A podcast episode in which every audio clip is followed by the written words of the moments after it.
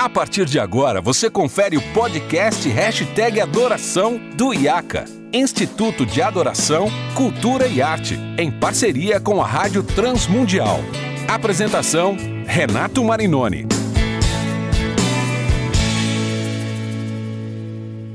Olá, seja muito bem-vindo a mais um episódio do Hashtag Adoração, nosso episódio especial de uma série de conversas que nós vamos ter com dois convidados muito especiais. Mas antes de eu apresentá-los, eu sou Renato Marinoni, você já sabe, esse podcast é produzido pelo IACA, Instituto de Adoração, Cultura e Arte, e pela Rádio Transmundial. E hoje nós vamos dar início a uma série de alguns episódios que são bem diferentes do que a gente costuma fazer, porque nós vamos comentar um outro podcast e daqui a pouco eu vou explicar um pouquinho melhor, mas eu quero primeiro apresentar os meus convidados. Eu quero apresentar dois queridos amigos. Primeiro, vou apresentar o Diego Bittencourt, que é pastor da Calvary, lá no Paraná, na cidade de Campo Mourão. Uma pessoa que está amplamente envolvida com plantação de igreja, treinamento de pastores, de líderes, e uma pessoa que tem abençoado a igreja brasileira. Diegão, seja muito bem-vindo, prazer enorme receber você aqui. Obrigado, meu amigo. É uma honra, viu? Uma honra poder participar desse podcast, que, como nós já temos discutido em off, nós entendemos que é tão oportuno, tão crucial para a saúde da igreja brasileira e, sobretudo, ao convite de um amigo como você. Então, privilégio mesmo. Valeu, muito obrigado. O nosso outro convidado é meu querido amigo Rodrigo Leitão, que é um cara assim cheio das credenciais. Ele é o executivo da Igreja Presbiteriana do Brasil na área de comunicação todo o Brasil para toda a denominação, servindo a denominação em todo o território nacional. É pastor da Igreja Presbiteriana do Brasil também, em Itatiba, aqui no interior de São Paulo. É professor do seminário em Campinas. É um cara que tem programa na TV. Nós não somos dignos. Rodrigo, seja muito bem-vindo, viu? Prazer enorme é. também receber você. Renato, alegria a gente estar junto aqui, né? Junto com você, junto com o Diego e aquela conversa literalmente entre amigos, né? É isso aí. A gente, eu disse que é diferente o que nós vamos fazer aqui, porque nós vamos comentar, e eu quero explicar para quem nos ouve, nós vamos comentar um, um, podcast que tem dado muita repercussão no mundo todo, principalmente nos Estados Unidos, que tem sido produzido, eh, lançado pela Christianity Today e produzido e apresentado por um escritor, jornalista, também envolvido na área de teologia, chamado Mike Cosper, que inclusive já falou num evento do IACA em janeiro, ao vivo, uh, de forma online. Eu pude traduzi-la, uma pessoa muito simples, muito abençoadora. E esse, ele tem produzido uma série de episódios pela Christianity Today, que é uma, né, uma instituição jornalística muito respeitada na igreja, no movimento evangelical norte-americano, sobre a ascensão e a queda da igreja Mars Hill, que foi fundada e dirigida pelo Mark Driscoll, uma figura muito controversa no, no meio evangélico uh, norte-americano, porque ele desperta paixões ao mesmo tempo que desperta ódio. E ódio talvez seja uma palavra muito forte, né? mas uma, uma, uma forte rejeição. E a gente planejou, conversando aqui, Rodrigo, Diego e eu, trazermos isso para os nossos ouvintes, porque uh, muita gente não tem acesso a esse material em inglês. Aliás, Diego, você estava até comentando, né? Hum. que, que um outro amigo nosso, Juliano, falando justamente sobre isso, né? Como é necessário as, os pastores e líderes no Brasil terem acesso a esse material, né? Exato, é um amigo aqui mútuo, né, Juliano Cocaro, o reverendo Juliano Cocaro, e eu acabei de ver aqui, um pouco antes da gente começar a gravação, ele comentando, é, colocando nas redes sociais dele, ele um tanto perplexo, ele já tinha é, escrito pessoalmente a mim, falando, cara, você já ouviu essa série, né, da ascensão e da queda do Mars Hill? E eu falei, e se eu te falar que eu e mais dois amigos que você conhece vamos gravar podcasts comentando e abordando isso para a realidade brasileira. Ele falou, cara, é fantástico, porque de fato, como você falou, né, Renato, vários irmãos e várias irmãs nossas, eles não têm às vezes acesso, né, por causa da linguagem. Então a gente espera de alguma maneira contribuir, colaborar com a igreja a partir desse tema tão necessário. E é, isso aí. Fala, Rodrigão. Renato, que foi, foi muito impactante, né? Eu não sei a, a, impressão de vocês a primeira vez, mas na hora que terminou o primeiro episódio, na verdade, né, no decorrer do primeiro episódio, eu já eu já estava com a cabeça assim, eu não consigo parar de ouvir é, isso, né? É. é, porque é uma maneira muito diferente de você olhar né, para uma história como a história da Mars Hill, como a história do Mark Driscoll, e inclusive literalmente dando nome aos bois, né? A fala de algumas pessoas muito conhecidas, né? É, o testemunho de, de algumas pessoas que todos nós já lemos a é. respeito, conhecemos, já estivemos com essas pessoas, já ouvimos a respeito dessas pessoas, falando das suas impressões, falando daquilo que elas experimentaram naquele período, e aí você começa a visualizar aquilo, e principalmente nós que fomos muito impactados né, por essa geração de plantadores de igreja, eu estava exatamente começando a plantação do espaço de vida em Jaguariúna na época em 2008, muito, muito influenciado, né, ah, pela Mais Rio e outras igrejas, e, e, é uma coisa que, de fato, assim, no, nos desnuda também, né, ela nos faz é. pensar e repensar a respeito de nós mesmos, né.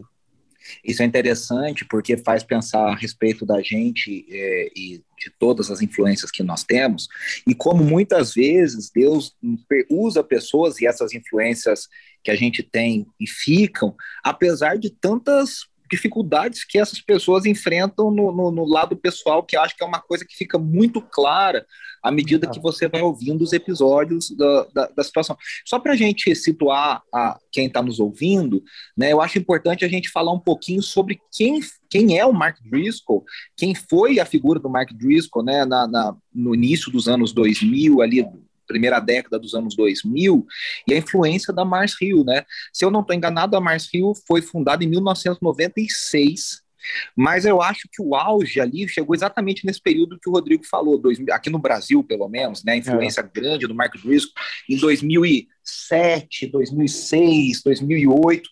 E, e eu me lembro, né? E vocês podem falar também, se o Diego quiser comentar, que foram duas figuras que surgiram quase que juntas.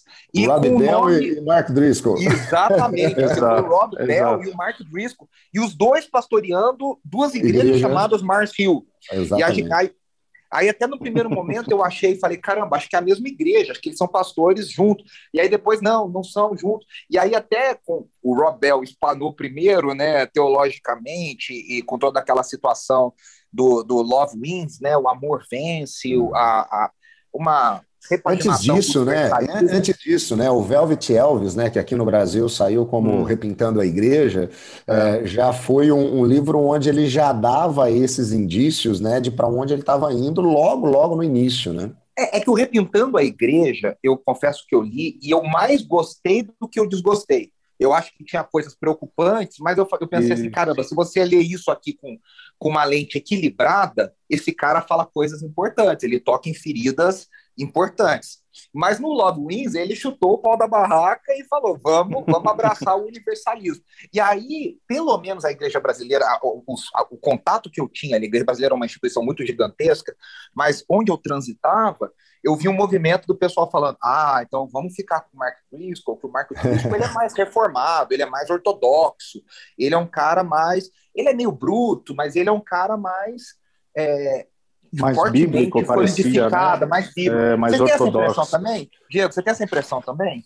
Eu tenho, tenho sim. Inclusive, é, tem uma teoria que basta você conhecer um certo número de pessoas para estar tá conectado com o mundo inteiro. Não sei o quanto isso é verdade, mas nessas, andando, é, nessas andanças por aí, eu conheci algumas pessoas que se tornaram amigos, alguns deles mais próximos, outros nem tanto.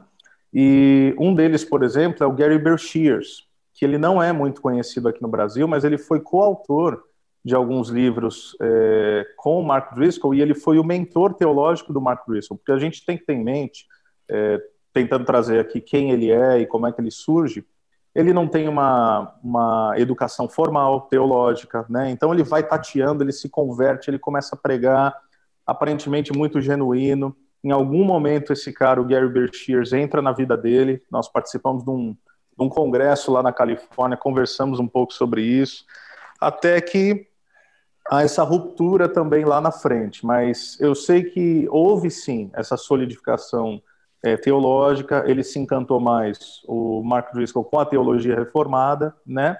E por que que parece que ele teve tanta proeminência? Até no podcast fala, nesse primeiro episódio, é, que ele é talvez o primeiro, talvez não, é o primeiro pastor de megachurch na era midiática da internet.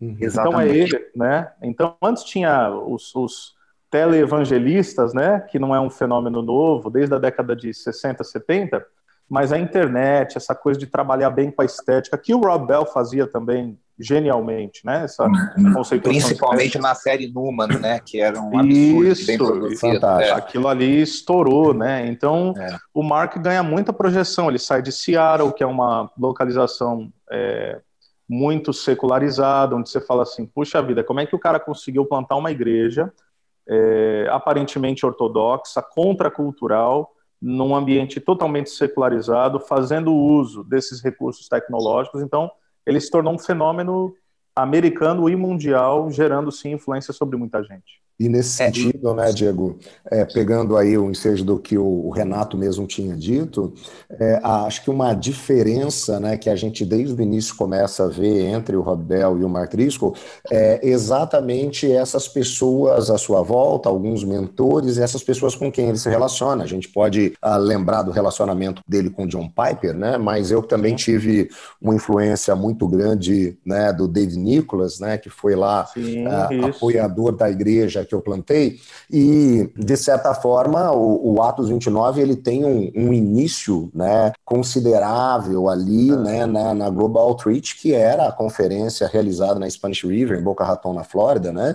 Então, eu convivi também muito ali com o pessoal do Atos 29 no início, e, e, essa questão né, teológica que a gente olhava em relação ao Mark Driscoll, de trazer alguns aspectos da teologia reformada, fazia mesmo essa perspectiva da diferença, né? É. Onde você começava a ver algumas coisas, né? Eu, eu, eu, brinquei aqui com o Renato sobre o Velvet Elvis, porque no Velvet Elvis, um dos primeiros livros do, do Rob Bell, ele já deixa muito claro essa questão que para ele, por exemplo, a perspectiva de Jesus como redentor, é, ela, ela não é algo assim que é substancial, né? É, ele estabelece alguns flertes já, né? Aquela diferença entre tijolo no muro, né? E aquele negócio de ser... Ele né? fala da cama elástica, Da né? cama elástica do tijolo no muro, e ele usa exatamente algumas questões que para a gente elas, não, se Jesus não teve um, um nascimento sobrenatural, se ele foi uh, um homem né, nascido como outro qualquer, nós vamos continuar seguindo,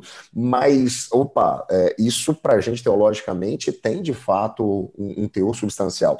E, e o Mark Driscoll, nesse sentido, ele se diferenciava por conta dessas influências, né, pastores batistas, né, com uma soteriologia reformada, pastores, né, da PCA, né, da Igreja Presbiteriana do, nos Estados Unidos, que era a, a, denominação mais ortodoxa do presbiterianismo, né, das mais ortodoxas do presbiterianismo nos Estados Unidos. Então você olhava para ele, opa, existia um embasamento teológico é. que acabava trazendo uma influência. E até quem estava ao lado dele, que eu acho que Sim, isso muito claro. E aí a gente olhando, né? é muito fácil olhar para trás hoje, mas eu, como apaixonado por história, especialmente a história da música cristã global, eu gosto de olhar como que as coisas vão sendo traçadas, né? Como que os movimentos vão, um vai abraçando o outro e vai herdando. E até o Mike Cosper coloca num dos episódios do, do, do Rise and Fall of Mars Hill, ele fala, por exemplo, da grande influência do Rick Warren. Eu acho que é no segundo episódio, Isso, a influência é. do Rick Warren e como o Rick Warren avalizou o ministério do Mark Driscoll. Ele fala, havia uma crítica do Mark Driscoll no início, quando ele começou as mega churches, ele criticava essas figuras e tal,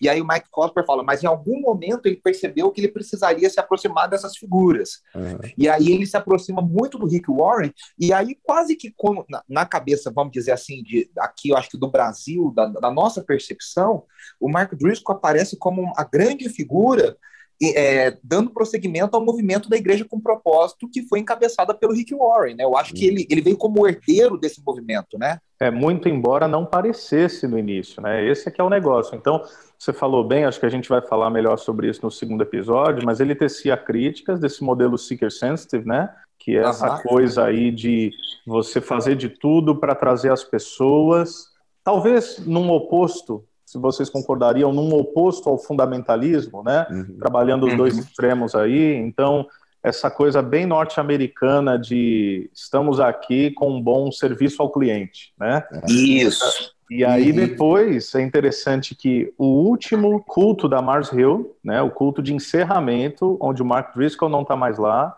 quem é que aparece no telão? Rick Warren falando com todo o carinho e do contato que ele tinha com aquela igreja. Então, é, são, são movimentos emblemáticos, né? Quando você vai costurando algumas coisas. É isso, é, isso é muito importante. E aí você falou do encerramento da igreja, a gente está falando do surgimento, né? Tem até uma, uma parte que o, o Mike Cosper coloca, o próprio Driscoll falando, né? Que ele fala sobre essa questão dele não ter um treinamento formal, e ele hum. faz uma piada, né? Ele fala, né? Eu nunca estudei teologia, eu não fiz seminário, eu nunca fui numa igreja e me pareceu uma boa ideia em algum momento abrir minha própria igreja, né? E o pessoal exato, começa a rir e tal. Exato. E foi exatamente o que aconteceu. Ou seja, um cara que teve uma ascensão meteórica, a igreja chegou a ter milhares e milhares de pessoas, se eu não me engano, 15 campos, né? 15 locais diferentes onde a igreja se reunia. E da mesma forma que ela surgiu, ela desabou em 2014, né, uhum. né Diego? Como é que você quer falar um pouquinho eu... mais sobre essa porque foi uma coisa assim que as notícias começaram a chegar e de repente quando a gente percebeu a igreja deixou de existir. É, eu acho que até para contextualizar o nosso ouvinte que não está muito ambientado à história, então você tem esse cara em plena ascensão, andando, falando nas grandes conferências dos Estados Unidos, gerando uma influência é, em vários países, tendo igreja multilocal, líder carismático, pregação forte, jovens se convertendo, e aí é bem isso. O que, que aconteceu, para quem não sabe, né? sem se antecipar muito, aqui a gente ainda vai falar muito sobre isso, mas é, a queda do Mark Driscoll não tem a ver com uma conduta, eu vou chamar de essencialmente moral, por exemplo, não foi uma infidelidade conjugal ou algo do tipo. Não é o que a gente está mais acostumado, né? Exato, infelizmente, né? Eu estou tendo cuidado com as expressões, uhum. mas geralmente é isso. Uma outra coisa, não teve improbidade administrativa, não teve mau uso dos recursos. Uh, talvez no, no livro ali, Real Marriage, isso deveria ser questionado, mas não foi por isso. Então, eu não me lembro, gente, talvez vocês podem me ajudar, eu não me lembro de um outro grande eh, pregador e um mega ministério, porque se tornou não apenas uma igreja multilocal, mas um movimento, porque ele era o líder da, da Atos 29, eu não me lembro de alguém ter sido afastado das suas funções por questão de uma liderança abusiva, uma liderança personalista, uma liderança agressiva. Então, ou seja, isso... aquilo que o Richard Foster já trabalhava isso. no Dinheiro Poder, ah, que a gente sempre viu alguns líderes caindo, né, ou por é. dinheiro é. ou por sexo, mas você nunca tinha ouvido falar de ninguém caindo efetivamente ou sendo afastado, né, da liderança de uma igreja por poder nesse sentido, né? Exato. né? É, é, é, praticamente a primeira vez que a gente lida com isso, né? E, e eu acho que o marcante é porque é, né, aquilo se torna uma, um ponto, né, para vários outros, né, que viriam depois.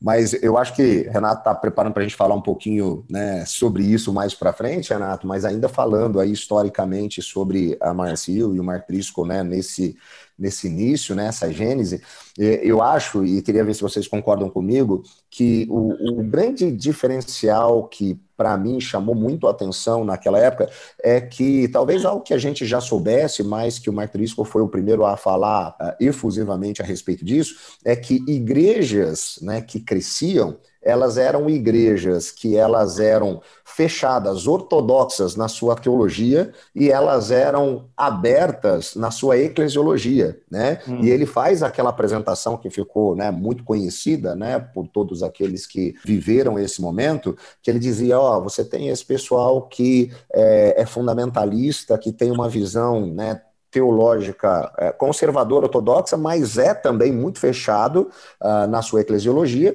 Você tem o pessoal fechado na eclesiologia e aberto né, na teologia, que acaba caminhando na direção de um liberalismo, e você tem né, é, essa, essa nova possibilidade né, é, de você olhar né, para a teologia de uma maneira ortodoxa conservadora, mas você olhar para a eclesiologia de uma maneira maneira aberta, de uma possibilidade completamente diferente, o que não era comum de pessoas que eram de ambientes teológicos reformados, ortodoxos, olharem antes do Mark Driscoll. E aí eu queria ouvir Sim. de vocês se vocês tinham essa mesma impressão. É, eu acho que, eu concordo, eu acho que o Mark Driscoll ele trouxe, porque a gente estava muito acostumado a uma robustez teológica mais ortodoxa, estar atrelado a uma liturgia mais conservadora, mais fechada, um linguajar mais tradicional, né? Ah, eu nunca me esqueço, né, de alguns pastores que até no pleno 2020 ainda falam coisa, né, tal coisa, né, quer dizer,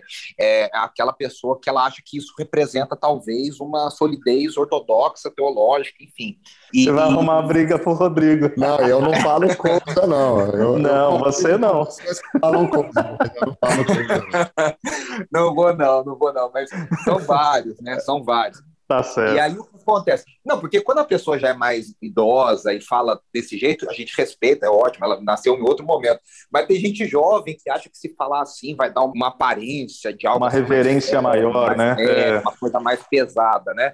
E eu acho que o Mark Driscoll conseguiu quebrar isso, né? Tipo, olha, é possível você ser contemporâneo, porque quem era estava no espectro da igreja mais reformado, mais sólido teologicamente, ou de um ambiente mais acadêmico, olhava para o movimento das igrejas contemporâneas, do Bill Hybels, do Rick Warren, e pensava, puxa, esse pessoal aí só consegue isso porque eles não têm um conteúdo muito sólido, eles, eles, eles têm um, um evangelho rasos, né? mais... Né?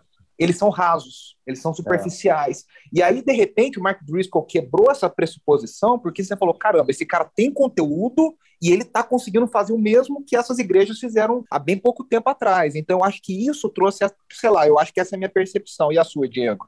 Não, eu concordo, concordo plenamente. Acho que essa é a leitura, de modo que a partir dele, muitos jovens pastores começam a ter um outro olhar, né? Alguns vão se tornar mais hipster, para usar uma, uma, uma gíria aí americana, né? É. E, mas é isso. Então, será que seria possível manter uma boa ortodoxia e uma contemporaneidade na, na liturgia e na eclesiologia?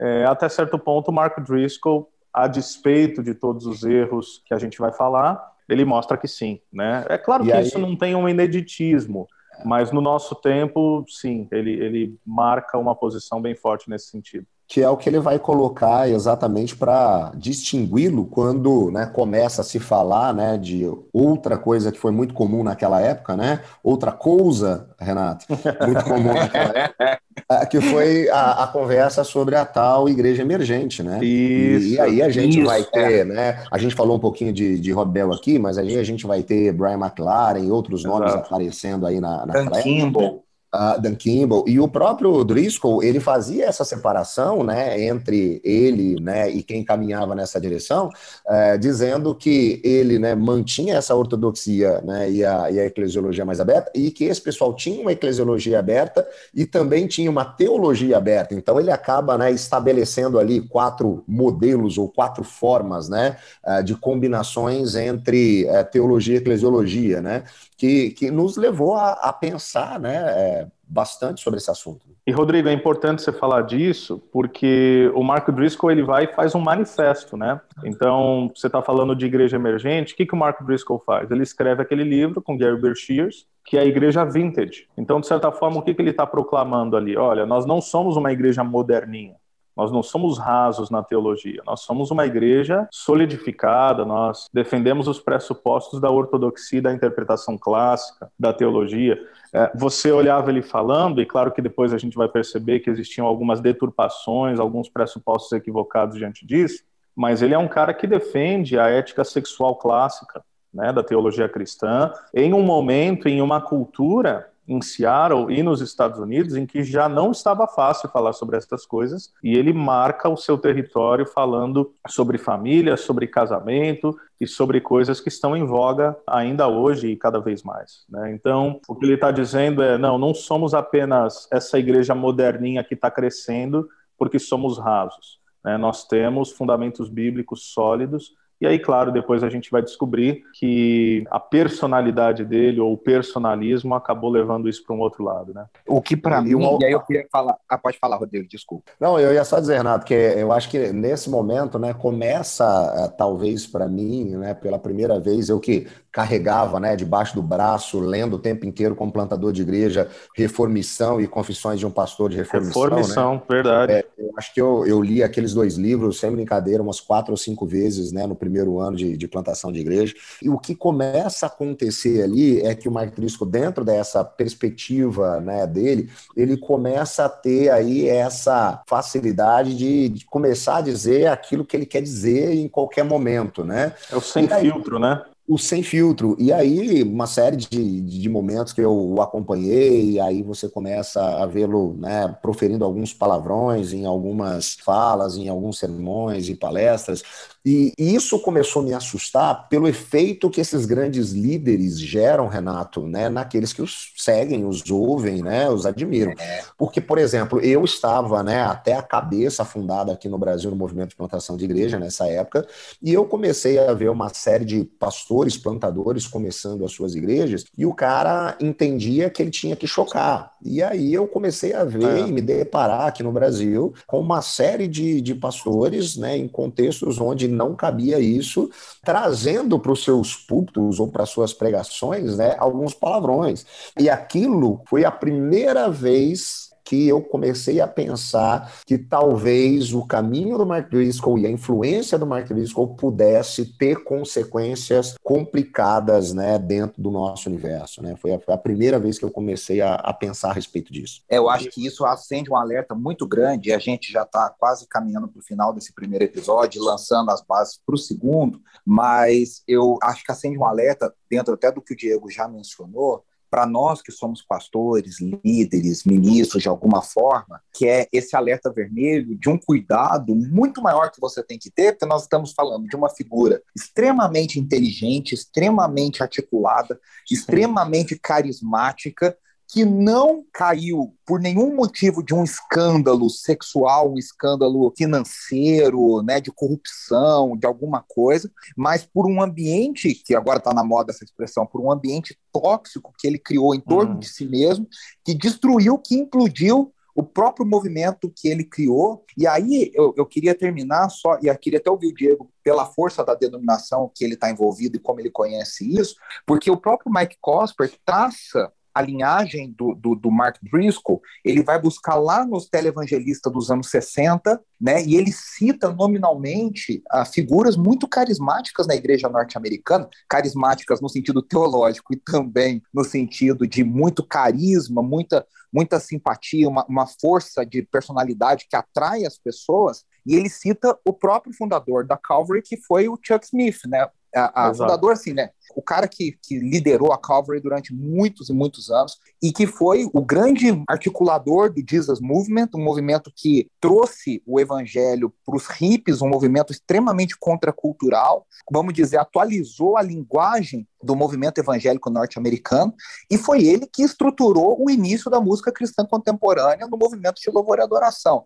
E aí nessa esteira veio John Wimber na Vineyard, né, que foi um cara que deu muita ênfase a profecias, a, aos dons do espírito, a sinais e maravilhas, tudo ali naquele movimento de Later Rain, né, de, de da, da, terceira é. onda do movimento carismático, e, e, e, ali começam a surgir essas figuras, e como que a gente, o, o, o Rodrigo está falando isso, né, como que a gente é influenciado por elas, e desde essa época época, né, Diegão? Quer dizer, desde essa época, esse, esses caras estão aí influenciando e movimentando centenas de milhares de pessoas, né? Sem dúvida, sem dúvida. A gente vai falar melhor sobre isso nesse segundo episódio, que eu acho que vai ser bem interessante, mas eu posso falar como quem está do lado de dentro mesmo, né? Então, é, herdeiro desse movimento da Calvary, tenho muitos, muitos amigos é, ainda hoje, pastores de igreja lá nos Estados Unidos. Já estive na Calvary Chapel Costa Mesa, tive o privilégio de pregar lá, que é a, a igreja mãe, digamos assim, né, que surge lá em 1965, uhum. aquela coisa toda. E de fato, isso remonta àquilo que hoje nós chamamos de os movimentos de plantação de igreja. Vem dessa época, a Gênese está ali.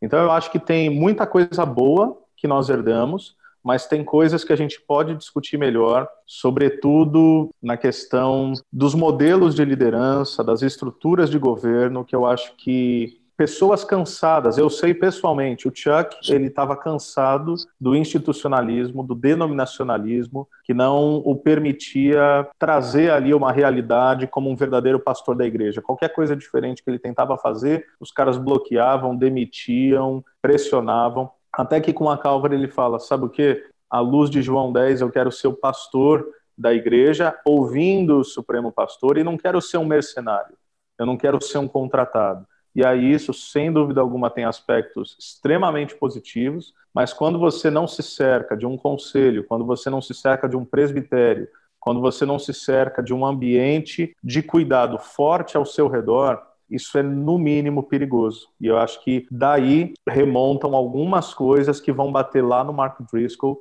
e a gente pode conversar melhor sobre isso sim, porque é interessantíssimo. E se você me permite, eu queria encerrar minha fala aqui, Renato e Rodrigo, que uma coisa que me marcou, cara, nesse primeiro episódio, aquela fala do Mark Driscoll que ele fala, ó, acabamos de demitir duas pessoas do nosso staff, do nosso conselho, e o negócio é o seguinte, ou você está no ônibus, ou você é jogado para fora do ônibus e o ônibus passa por cima de você.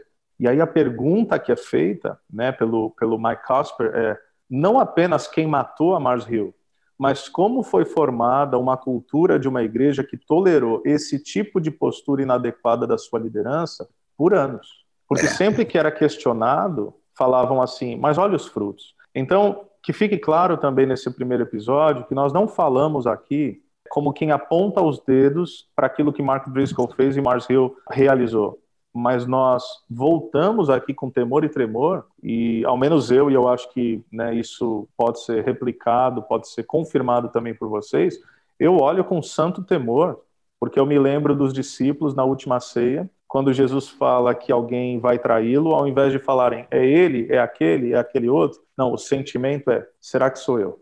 Então eu acho que nós temos que viver com uma autossuspeita do nosso próprio coração porque o coração do homem é enganoso, sua doença é incurável, e repensar também e discutir sobre não apenas porque existem líderes tão narcisistas e performáticos, mas o que há nesses líderes que atraem as multidões e por quê? Aquilo que exatamente atrai as multidões é a mesma coisa que vai destruir pessoas e deixar corpos pelo caminho. Então, são assuntos assim concordo, importantes. Concordo totalmente. Eu acho que a melhor forma da gente encerrar esse primeiro episódio, porque eu ouvi todos esses episódios do Mike Cosper, né, do Rise and Fall, com esse sentimento como pastor, como um plantador, eu ouvi com esse sentimento, caramba, como que o nosso coração pode se perder e a gente pode chegar nisso aí.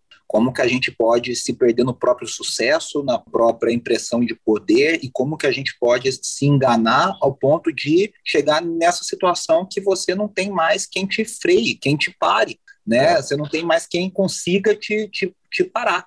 E não aí, ouve mais ninguém, né? Não tem quem ouvir, não tem ninguém para te falar. Extremamente sutil, né? Você, quando menos se apercebe, né? A, a, coisa já foi. E tem muito a ver com isso mesmo, né? Que o Diego estava falando a, agora, de, de você não ouvir. Eu costumo dizer que todo cristão maduro, né? Não apenas pastores, mas principalmente né, líderes deveriam fazer isso, acordar de manhã e fazer a seguinte pergunta: a quem eu me submeto? Porque no momento em que você não se submete a mais ninguém, você está aí à mercê do dos desejos do seu coração, né? E Diego acabou de nos lembrar ah, o quão enganoso é o nosso coração. Então, esse é, é o grande desafio, né, Renato? Eu acho que ah, quando a gente começou a conversar, né, sobre ter esse bate-papo aqui, eh, eu pensei muito a respeito disso, porque algumas pessoas falando, né, sobre o, o podcast, né, em relação ao, ao Mark Driscoll, ah, mas o que, que é isso? Uma, uma grande fofoca, né, do, do meio evangélico? E eu acho que a gente tem que olhar, né, para esses episódios episódios exatamente nessa perspectiva. Eu acho que assim é um, um auxílio para que a gente possa abrir os olhos, é para que a gente possa vigiar, para que a gente possa ficar atento e alerta, porque uh, isso pode acontecer com qualquer um de nós, uma vez que uh, quando a gente olha para essas coisas, uh, muitos de nós uh, veem exatamente o lugar que nós gostaríamos de, de estar, né? Por isso que muitas vezes admiramos né, esses líderes carismáticos. Uhum com essa grande presença, e aí a gente começa a ver que a coisa pode desabar a, a, qualquer momento, e isso pode acontecer com a gente também, né? É, eu quero encerrar aqui justamente reforçando isso que vocês falaram tão bem. Né? Eu não vejo como uma grande fofoca, pelo contrário, eu vejo nem a perfil da Christianity Today, nem é perfil da, da do, do, próprio Mike do Cosper. Próprio Mike Cosper é. Quem conhece o Mike Cosper sabe, não é isso, é justamente um alerta para que nós possamos fazer essa, esse autodiagnóstico e acender o sinalzinho de alerta e falar, precisamos estar atentos. Então, você que nos ouve, acho que consegue perceber bem essa nossa intenção E a gente vai ter um próximo episódio falando sobre isso, então eu quero encerrar esse episódio aqui agradecendo ao Diego ao Rodrigo e dizer que na semana que vem nós voltamos com mais um episódio dando sequência a esse tema e nós vamos falar como que há o surgimento dessas figuras, desses pastores midiáticos e carismáticos e quais são as cobranças em cima de um plantador, em cima de um pastor, que talvez levem o desenvolvimento desses perigos. Então, no próximo episódio, a gente conversa sobre isso. Obrigado, Diego. Obrigado, Rodrigo. Até semana que Valeu. vem. Valeu. Obrigado, Renato. Privilégio. Até semana que vem, então. Um abraço. Mais, pessoal. Preciso